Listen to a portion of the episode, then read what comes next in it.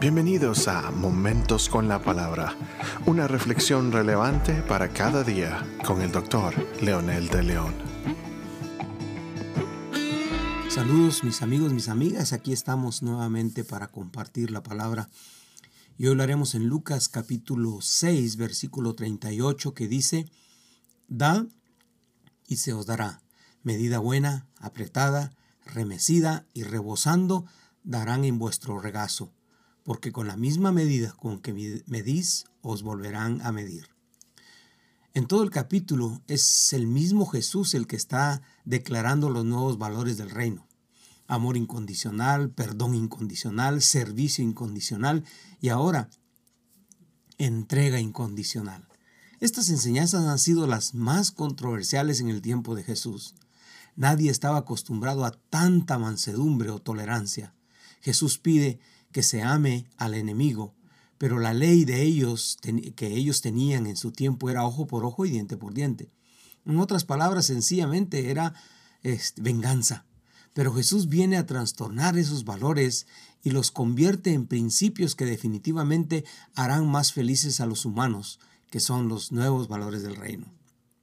Hoy, de manera muy sencilla, simple, sin códigos secretos que tengamos que descifrar, Jesús presenta la ley normal de la vida, un principio que por siglos ha funcionado. Dad y se os dará. Si notamos la forma en que está construida esta frase, la acción inicia en la persona que da. Luego la segunda palabra es muy interesante cuando habla de que alguien más le dará al que le dio, al que dio.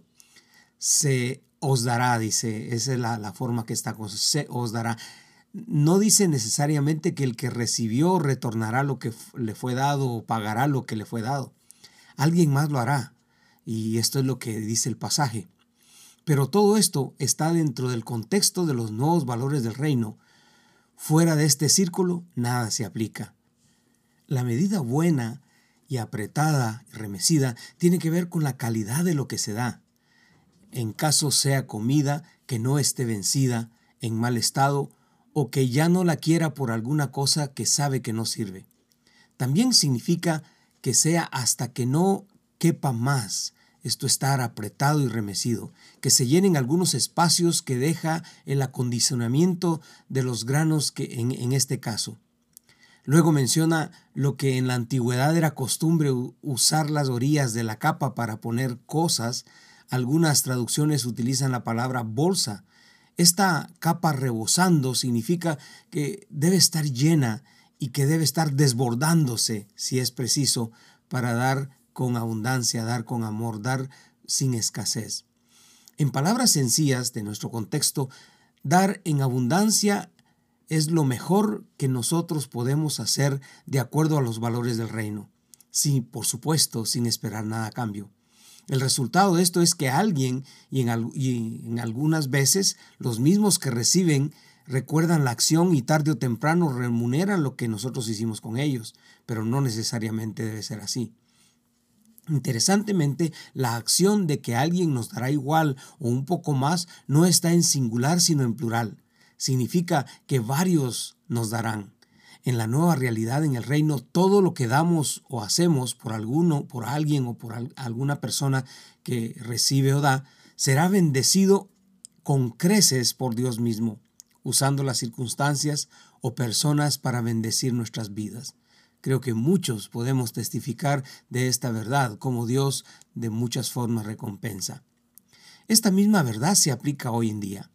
No hay nadie que se quede callado ante esta promesa cada vez que damos algo o alguien que dé algo a un necesitado, sea esto ofrendas especiales para los necesitados, para un ministerio de compasión, para un ministerio pro niños, un ministerio pro ancianos o ministerios diversos que muchas veces tenemos en nuestro círculo social o fuera también de él.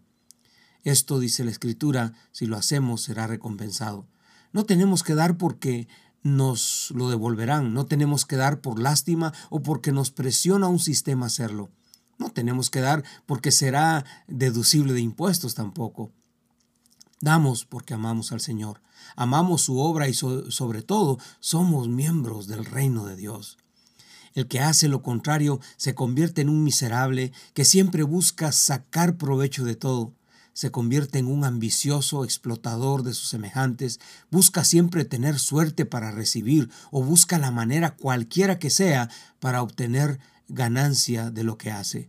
Esto, por supuesto, trae consecuencias terribles porque convierte a las personas en las más miserables del planeta. Aprenda a dar. Si no sabe cómo, pídale al Señor que le dé un corazón sensible a las necesidades de los demás, pero sobre todo, dé por amor, no por necesidad, no porque usted quiere más.